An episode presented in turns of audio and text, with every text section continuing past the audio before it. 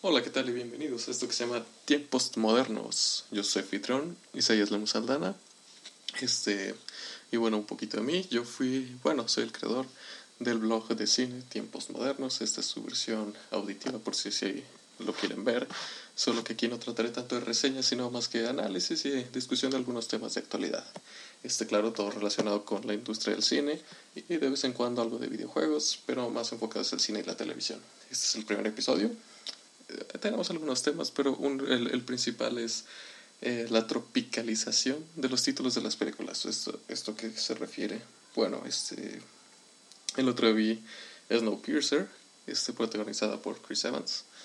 Es una película de hace un año, salió en Estados Unidos y apenas está llegando a salas mexicanas. Eh, este, el problema que tengo es que esta vez al traerla acá le pusieron el expreso del miedo. Entonces, este, con esto me refiero a la tropicalización de los títulos. Eh, como pueden observar, este, el título original es Snowpiercer. Y aquí le pusieron El Expreso del Miedo. Es un título horrible, ya que no tiene nada que ver con la trama, salvo que es un tren. Pero esto, más que nada, ¿qué se debe?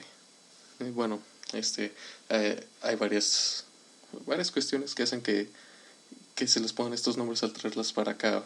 Este, lo que hace la gente es culturizar el nombre, por ejemplo, este cuando vas a traer una película y quieres este el título te sirve para vender y para darle a entender a la gente de qué se trata tu película. Entonces, este muchas veces creen que el título original no, no va a cumplir bien con ese trabajo al traerlo acá o, al llevarlo a otro país. Este, por eso también tenemos algunos casos bastante, bastante graciosos en Japón. Creo que el más reciente fue este Rápidos y Furiosos 7, que tenía un nombre bastante raro. Eh, y eh, entonces, bueno, esto se ve esas cosas. Pero lo, lo que aquí se me hace curioso es, o bueno, este, ¿por qué ponerle una película como este un nombre tan, tan chafa?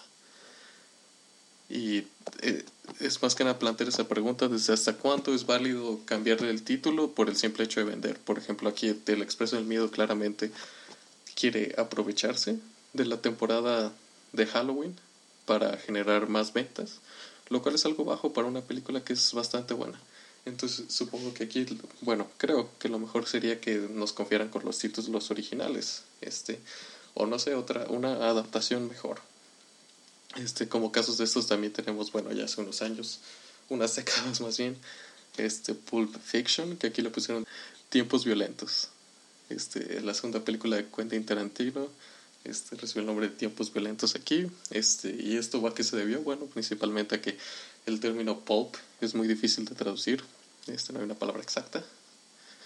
Y hace alusión más bien a todo un género, sin embargo, esa es la esencia de la película el título está en la esencia. Entonces muchas veces a la hora de hacer la, la tropicalización del nombre, a la hora de traerlo para acá, se pierde mucho de eso. Luego este, también tenemos algunos casos donde para que venda mejor, lo que van a hacer es agarrar el título de la película y entonces por ejemplo tenemos eh, Silver Linings Playbook hace ya creo que tres años de David. Russell con Jennifer Lawrence entonces, para traerla acá, lo que vieron es que, ah, pues está Jennifer Lawrence, quien también salió en los Juegos del Hambre. Entonces, este, hay algo de fútbol americano y se trata algo del destino. Entonces, decidieron ponerle los Juegos del Destino. Esto relacionando, para que la audiencia relacione en su cabeza a esta persona que salió en los Juegos del Hambre, pues, Juegos del Destino. No, es, es más fácil hacer esa conexión. Ya, ya no se ve tan raro como eh, Silver Linings Playbook. Y ya se nos hace más familiar también hace también ya varios, claro, ya varios años, este salió esta película que me acuerdo que se llama The Good German, creo que fue la primera película o una de las primeras películas que dirigió George Clooney, no me acuerdo muy bien, pero esa le pusieron intriga en Alemania, intriga, algo, algo de intriga. Entonces el chiste es que esto lo, hace, lo hacen para vender más. O sea, si, si escuchamos, si lo, si lo hubieran traducido literalmente, el buen alemán, probablemente poca gente lo hubiera ido, hubiera ido a verla. Entonces el chiste es que muchas veces se altera el título para que la gente este, se dé más o menos una idea de qué es lo que se va a tratar la, la película. Este, basta checar la cartelera del día de hoy y que para darse cuenta que esto pasa casi con todas las películas. Tenemos The Martian con Matt Damon, este, que su traducción literal sería El Marciano. Sin embargo, aquí le pusieron Misión Rescate. Esto, más que nada, si volvemos al relacionar a actores con películas pasadas, tenemos Rescatando al Soldado Ryan, que también sale Matt Damon. Y también, bueno, que se trata de. No se trata de un marciano, o sea, entonces, si la gente vería al marciano, creería que es más bien sobre alienígenas, cuando se trata más bien del rescate de Matt Damon, que está atrapado en Marte. Entonces, este, eso se debe a ese cambio. También tenemos The Walk con Joseph Gordon-Levitt, dirigida por Robert Zemeckis. Y esa le pusieron aquí en la cuerda floja. Esto también es pues para que, o sea, para, para darle a, a, la audiencia ese sentido de que va a ser, eh, va a ser de suspenso, ¿no? Va a ser una película de suspenso que y no, no va a ser de un camino o un paseo, que sería la alusión que nos hace su, su título original, pero sin embargo, como mencionaba antes, muchas veces estos títulos se relacionan esencialmente con las películas. Este generalmente es una regla ponerle el título al final. El caso del año pasado de John Wick, que simplemente para que le pusieron otro día para matar, para venderla como la película de acción que era.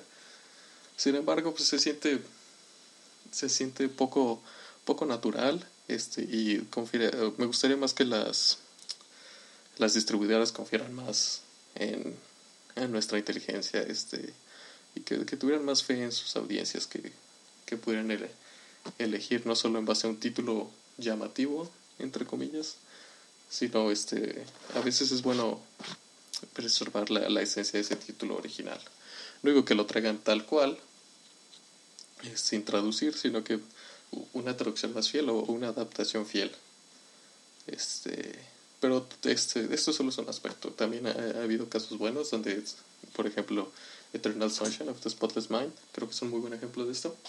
Eh, la película se tradujo casi literalmente, Eterno Resplandor de una mente sin recuerdo, que es, o sea, es, válido, mantiene la esencia de la película y, y es fiel a lo, lo, que es la película. Entonces, este hay veces que sí, que sí, sí, lo logran hacer de, de, buena, de buena forma, pero sin embargo, muchas veces vemos que no es el caso. También tenemos el caso de Aloha, una película del verano que le fue horrible en taquilla en Estados Unidos y aquí por eso nunca fue estrenada, sino que llegó directamente a, este, a los servicios de streaming, creo que ya está en iTunes. Este, y bueno, esta película, en lugar de conservar su título original de Aloha, que no tiene nada mal, la gente por la mayor parte del tiempo entiende que significa tanto hola como adiós.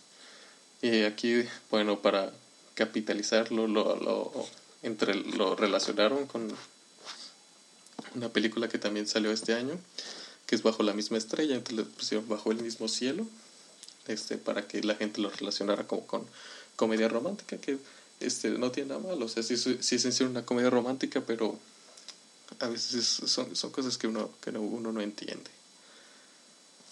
Y este, bueno, ¿ustedes qué opinan de la tropicalización? ¿Qué, qué ejemplos tienen de esto? Este, ¿cuáles, ¿Cuáles veces los, los ha hecho enojar o, o cuáles veces han dicho, ah, pues esto está bien? No, por ejemplo, ah, muchas veces este, van a traducir el, el título, se van a traer el título original y lo van a poner un subtítulo, como en Kill Bill, que no, no, no la trajeron como Mata a Bill, sino que le pusieron Kill Bill y abajo La Venganza eso pues eh, a veces está de más, a veces queda bien, este, a veces le, le añade algo extra a la película, pero pues este, muchas veces pasa sin muchas veces pasa sin consecuencias. Este, pero en fin. Ah, luego este otro tema del que quiero, hablarles esta vez es de los, los universos cinematográficos, ya que este se acaba de anunciar que va a haber una película de King Kong contra Godzilla en el 2020. Este, la verdad no, no, tengo más información de dicha película, sin embargo creo que tengo entendido que el plan es hacer un universo cinematográfico de monstruos. Entonces como, como podrán observar, esto de los universos cinematográficos ya se ha vuelto la moda de Hollywood, en gran medida principalmente gracias al éxito que ha tenido Marvel con su universo cinematográfico. Si podemos recordar, tienen creo que tres películas que han pasado la, la racha del billón de dólares. Eh, creo que es Iron Man 3 y las dos películas de Avengers, pues tengo que confirmar eso. Entonces, este, pues obviamente el Hollywood al ver el éxito de esto, o sea, muchas, muchas productoras se, se quieren subir al tren. Por ejemplo, Fox quería hacer algo más o menos parecido con X-Men y los Cuatro Fantásticos. Este, pero no, no, parece ser que no va a funcionar. Sony intentó hacer lo mismo con The Amazing Spider-Man. Querían hacer un, una especie de universo, bueno, no una especie, querían hacer un universo cinematográfico dentro del universo de Spider-Man y tenían planeado, había rumores de una película de Spider-Woman y de una película de los Sinister Six. Este, bueno, todos ya sabemos la historia, la, la película no, no fue un fracaso en taquilla, sino, pero Sony le vio más potencial haciendo una mancuerna con Marvel y ahora ya Spider-Man ya es parte de su propio universo cinematográfico. Pero en fin, este, me estoy bebando un poco. El chiste es que muchos este, están usando sus, sus propiedades intelectuales para, para hacer universos cinematográficos. Esto tiene pros y contras desde mi perspectiva. Uno de los pros es ver a todos estos personajes favoritos juntos, compartiendo este, momentos en pantalla, lo cual, este, había, lo cual hizo muy bien las películas de Avengers. Este, nos da grandes arcos, o sea, una narrativa muy amplia, lo cual es bueno. Y también este nos entrega una, una gran cantidad de personajes. Sin embargo, muchas de estas muchas veces las películas individuales, las que están este las que están llevando a, a esta gran película donde van a estar todos unidos, como ha sido el, el modelo de, de Marvel, muchas veces las películas individuales no son muy buenas. tenemos el caso de Iron Man 2, que todos sabemos es de las peores películas de Marvel. Este, Thor, ambas son bastante mediocres. Este, inclusive las, las mejores películas de, de Marvel se han visto eh, disminuidas en su calidad de, de la narrativa y de la historia y en base a los riesgos que pueden tomar en base a este universo compartido. Por ejemplo, este, y aquí van unos spoilers de Captain America, Winter Soldier. Para quienes no la hayan visto, pues lo siento. Eh, aquí al final, este, la trama toma, toma un giro donde el Shield se supone que, bueno, la gran revelación es que Shield ha sido infiltrado por Hydra y todo, o sea, este, el Capitán América se decide a, pues, a colapsar toda la institución porque eso ya es una institución corrupta, ¿no? Y no, no es lo que él quiere hacer, entonces lo, lo desmantela. Esto es muy interesante, de hecho, porque pues, Shield fue la organización que, que, unió a los Vengadores en primer lugar. Entonces yo tenía este, eh, esperanzas de que cambiaran un poco la fórmula para la segunda película de The Avengers, pero solo decidieron cambiarle el nombre a la organización, así como, no, pues este es el nuevo Shield, este, y tiene la misma tecnología, es casi igual, entonces ese el momento más impactante o el cambio más drástico en casi todas las películas de Marvel, que fue el que se dio en Winter Soldier, pasó a no tener consecuencia alguna debido a esto. Esto es una lástima, ya que así las películas individuales parecieran no tener consecuencia. Este también otro problema es que la la expresión artística individual se pierde muchas veces en estas películas. Por ejemplo, este, todos sabemos el caso de Ant-Man, que iba a ser dirigida por Edgar Wright, la cual no, se pudo llevar a cabo por diferencias artísticas, que todos sabemos a lo que se refiere. Entonces aquí, muchas veces, para que la película sea parte del ensamblaje, de este gran ensamblaje, debe perder su individualidad sus características especiales, sus características únicas y los, las personas detrás de la película no, no pueden tomar tantos riesgos, lo cual lleva a películas menos arriesgadas y generalmente menos buenas. Este, si vemos el, el resultado final, Ant-Man eh, es una película entretenida, pero sin embargo no, no se diferencia mucho de, de lo que ha hecho Marvel hasta la fecha. Este, lo mismo pasó con la mencionada Iron Man 2, inclusive con Iron Man 3, este, que al final Tony se quita su, este, la cosa que tenía en el pecho que impedía que la, la metralla llegara a su corazón y en The Avengers no, no tiene consecuencia alguna. Entonces son, estas cosas las que las que me dan más miedo de los universos cinematográficos, ya que yo prefiero personalmente historias buenas, compactas, concisas y que se puedan tomar riesgos. Este, no, no quiero imaginarme como si hubiera visto la, el universo de la trilogía de Dark Knight de Christopher Nolan, si hubiera tenido que meter referencias a Superman o a cualquier o a Linterna Verde, por ejemplo, a la Mujer Maravilla, este, la verdad no, no, no, no me imagino cómo hubiera sido. Este, prefiero que las historias se puedan eh, se mantenerse por sí solas. Y también otro problema de los universos cinematográficos es que muchas veces se tienen demasiados personajes y debido a esto no nos podemos relacionar bien con ninguno. Y luego las tramas se vuelven muy complicadas. Este, uno de los principales problemas de Avengers Age of Ultron, la cual me gustó bastante. Este, no, no crean que odio estas películas para nada. Pero uno de los principales problemas que tuvo es que tenía que hacer muchas cosas. Este, tenía que preparar para Infinity War. Sí, Infinity War, creo que sí, así. Este, para Civil War. Este, para Black Panther. O sea, tenía que poner en marcha toda la fase 3 de del universo cinemático y por lo tanto la historia individual, que era la era de Ultron, perdió mucho, mucha de su fuerza. Este, y luego muchas veces este, esto se, pues, se vuelve en franquicias tal cual y se, se pierde la, la, expresión artística, lo cual es una lástima. Entonces, no, no quiero imaginarme cómo se va a ver este, Godzilla contra King Kong, aunque, o sea, la verdad, una parte de mí se emociona tan solo al imaginarse la pelea este, que estas dos criaturas puedan tener, teniendo en cuenta que la, el reboot americano de Godzilla este, del año pasado, dirigida por Gareth Edwards, si no me acuerdo. Si, si, mal no lo recuerdo, y también este, que por cierto va a dirigir una de las películas de antología de Star Wars, creo que ya no las llaman de antología, pero va a dirigir un proyecto de Star Wars, este es bastante, bastante buena, y si, si pueden construir algo bueno a partir de este universo estaría bien. También tenemos el universo cinematográfico de DC, que planea ser lanzado oficialmente, ya que, bueno, Man of Steel fue la, el primer paso. Sin embargo, Batman contra Superman, el nacimiento de la justicia, o como sea que le estén poniendo, este va a salir el próximo año. Eso se, se, ve interesante, se ve tonalmente distinta a todo lo que ha hecho Marvel.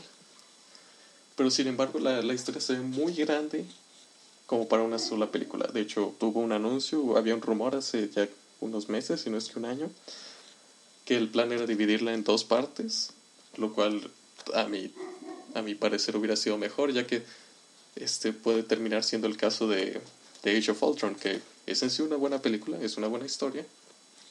Sin embargo, tiene todos estos personajes y todos estos puntos distractores que puede hacer que termine siendo no tan buena, o sea, o, o mala inclusive.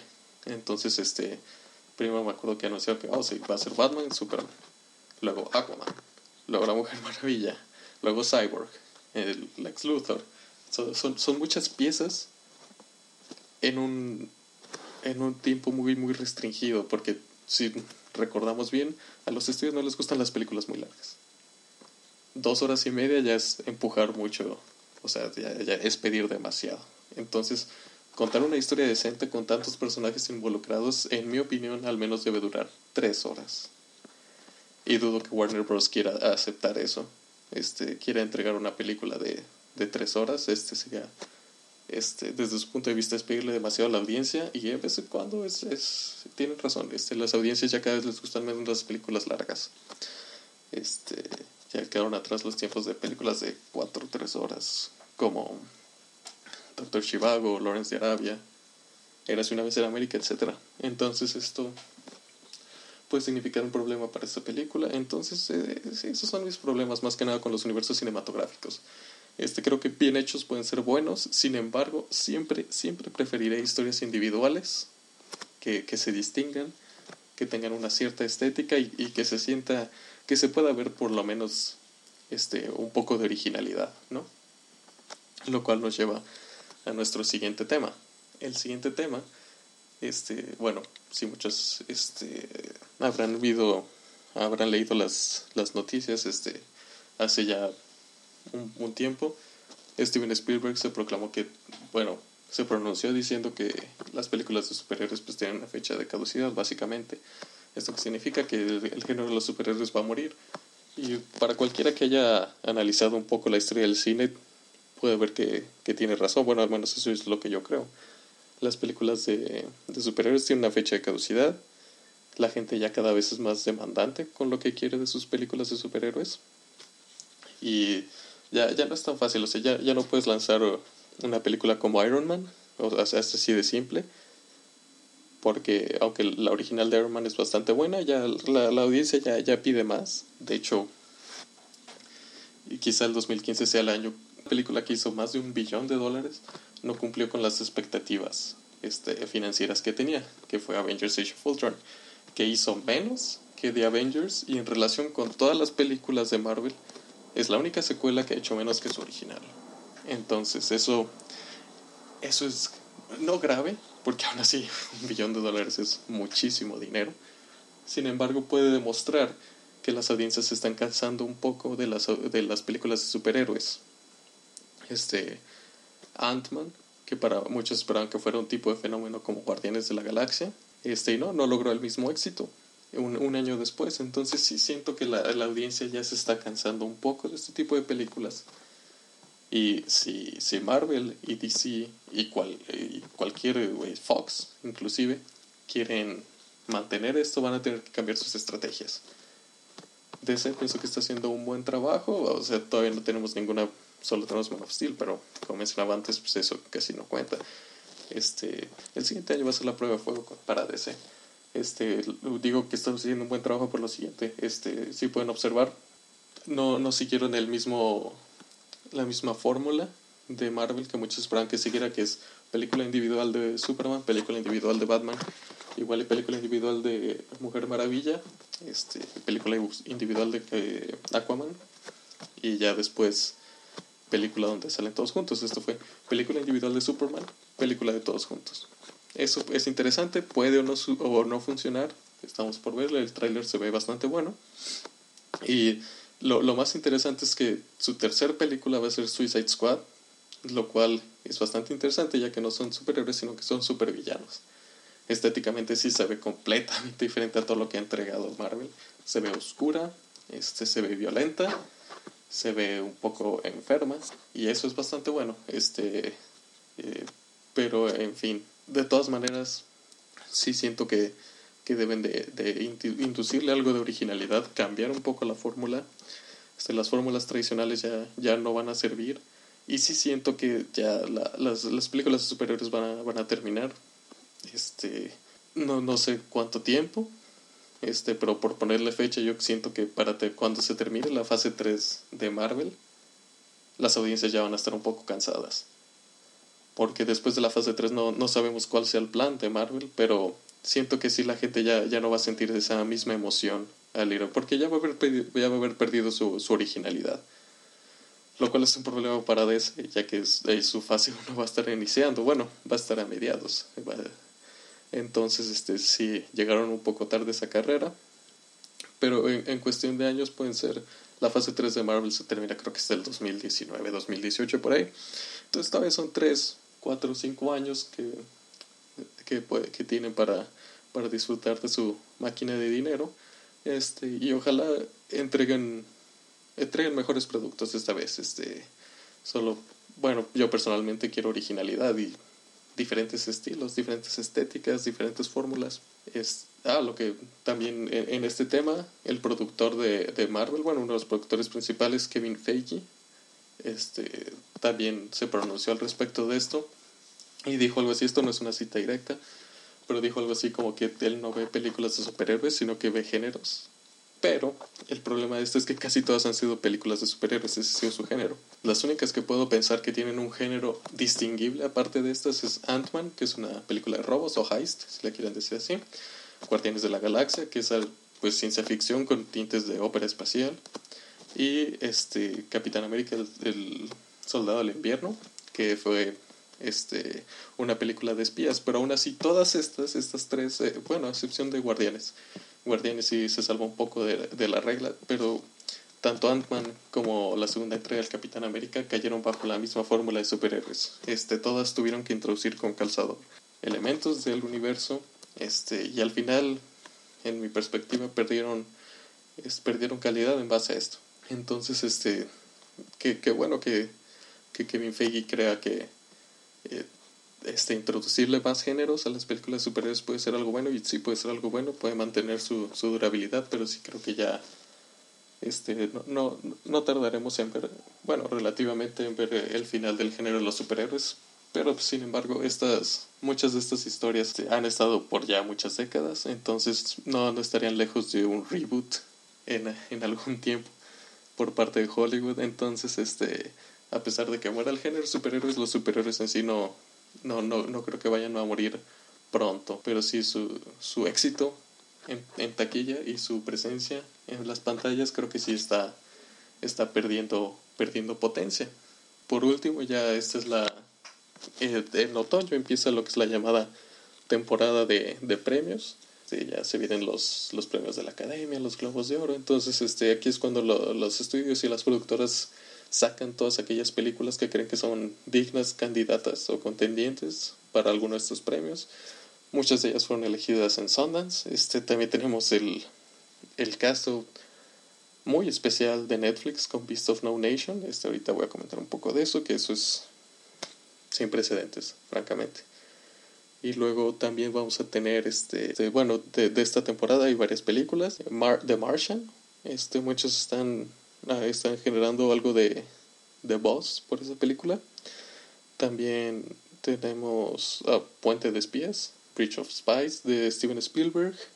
La antes mencionada The Walk, que de la cuerda floja de, de Robert Zemeckis. Este, también, bueno, más adelante en diciembre bueno, al menos en Estados Unidos, es la fecha oficial de estreno de la más reciente película de Alejandro González Iñárritu, que se va a llamar The Revenant, una historia de venganza, protagonizada por Leonardo DiCaprio y Tom, y Tom Hardy. Para quienes no hayan visto el tráiler, en serio vayan a verlo. Es espectacular. La cinematografía por Emanuel Lubezki se ve sensacional. Yo creo que ya deberían estarle entregando su tercer premio en la academia, porque la verdad la, la cinematografía está está muy bien lograda. Todavía no ha habido screenings de esa película, pero este, la verdad, hasta ahorita lo que han lanzado se ve muy bien. Este, Leonardo DiCaprio y Tom Hardy entregan buenas actuaciones, bueno, al en los trailers. Y sí, este se ve, se ve como una muy buena película. También tenemos La Cumbre Escarlata, que sale este 30 de octubre, o por su título original, Crimson Peak. Este, bueno, volviendo al tema de la, de la tropicalización de los nombres, eso es un buen título, es la buena traducción de un título, La Cumbre Escarlata. La traducción literal sería La Cumbre Carmesí, pero poca gente sabe cómo es el color carmesí. Entonces, este, La Cumbre Escarlata es, es un buen es un buen título, creo. Este, desafortunadamente esta película ha pedido algo de su de su punch que llevaba hacia el estreno, era una de las películas más esperadas del 2015 y ahorita ya este no no se ha mantenido mucho ese interés. Eso no tiene nada que ver con la calidad de la película. Tiene excelentes reseñas pero sin embargo se, se ha pedido algo de su del ritmo que llevaba. Pero sin embargo este la, las películas del toro casi siempre van a ser compensadas en la academia, por la academia y por la temporada de premios en su dirección de arte y su estilo este de nuevo todo esto es independiente de la de la calidad de la película en sí, pero sí, este puede ser un buen candidato para dirección de arte, todo lo que tenga que ver con, con el diseño de producción. Este, también, ah, el caso sin precedentes de Beast of No Nation, la primera película original de Netflix. Tiene muy buenas reseñas, está dirigida por Kari Yoji Fukunaga, quien fue el director de la fenomenal primera temporada de True Detective. Se puede, puede generar buen voz y colarse con algunas nominaciones. Este, Idris Elba, muchos ven ya él como puede ser uno de los, de los principales contendentes y la cinematografía también se ve que es muy buena. Este, es, esa se estrena de hecho mañana en Netflix. Entonces esto, ¿por qué esto es sin precedentes? Porque bueno, los estudios no, no sacas una película contendiente a un premio de la academia a través de un servicio de streaming, ¿saben? La gente casi siempre lo vería como que, ah, pues es este para mucha gente perdería clase, ¿no? ¿no? No la vi en pantallas de cine, la vi en mi iPad o algo así. Este, pero sin embargo eso es independiente de nuevo de la calidad de la película. Este sería, creo que sería interesante que Netflix la, la estrenara en salas, bueno, al menos en Estados Unidos creo que sí iban a hacer eso, pero sería bueno que aquí en México también lo hicieran para, siempre es bueno apreciar una película en el formato más grande posible pero sí, o sea, es, es, es, un movimiento muy, muy atrevido por parte de Netflix hacer esto y, si la calidad de la película es buena, ojalá que lo sigan haciendo. Este, puede, puede ser un serio contendiente de, de, los estudios, este, que ya que Netflix empieza a sacar más películas, ya tiene un trato con Adam Sandler, que bueno, no esperamos que esas estén ganando un Oscar eh, eh, o algún premio en algún tiempo en el futuro inmediato, pero este puede, puede poner en serios aprietos a, a muchos productores o a muchos estudios. Este, claro que siempre que la, la calidad de las películas sea buena y ojalá si, si el experimento funciona que lo sigan haciendo, ¿no? Que, que den, que sean el, el aire, el ese aire fresco que necesitan muchas veces las películas de las grandes producciones, ya que Netflix puede, puede tomar más riesgos, eh, ya, ya tiene una, o sea, tiene un ingreso fijo no, su película no va a depender del primer día, bueno, o de los primeros tres días, como es el caso de las películas este, tradicionales, o sea, convencionales, donde si el, primer fin de semana no te fue bien, estás prácticamente fregado. Netflix no, no, no sufre de eso, este, su película va a estar ahí, va a estar siempre, cualquier, aparte cualquier usuario de Netflix la va a tener, va a tener acceso a ella, cualquiera la va a poder ver prácticamente donde esté y tenga este acceso a internet. Entonces sí, puede, puede cambiar, ojalá y cambie mucho el, panorama de, del cine y de los riesgos que se toman. Sí, sí, ojalá y, ojalá y pase eso. Este, que sigan, por ejemplo, volviendo al caso de Marvel, la, la serie más arriesgada o el producto más arriesgado que Marvel ha sacado es Daredevil y esa es una serie de Netflix. Y es por mucho uno de los mejores productos que ha, que ha entregado. Y aquellos que han visto Jessica Jones dicen que también es aún aún más arriesgado que Daredevil. Entonces es, eso puede ser bueno, puede ser una bucanada de aire fresco para, para muchas... Y puede traer muchas buenas historias. Y en fin, este... Bueno, espero que les haya gustado. Este fue el primer episodio de este nuevo experimento, bueno, eh, de este podcast. Este, mi nombre es Isaías Lemos Saldana. Me pueden leer en mi blog, eh, tiemposmodernos.blogspot.mx. Este, también me pueden seguir en Twitter, en arroba Isaías Lemos. Y el plan de esto, bueno, la idea que tengo es más que nada estar lanzando contenido cada, cada 15 días, este, ya dependiendo de, de cómo esté, igual y, y, lo muevo cada semana. Espero que les haya gustado, es, cualquier, cualquier opinión, eh, no, no, olviden, no olviden hacérmela llegar, este, pueden no olviden calificar el podcast. Este, cualquier tip, consejo se les agradece. Y este, ojalá de nuevo que les haya gustado y que me sigan escuchando. Nos vemos.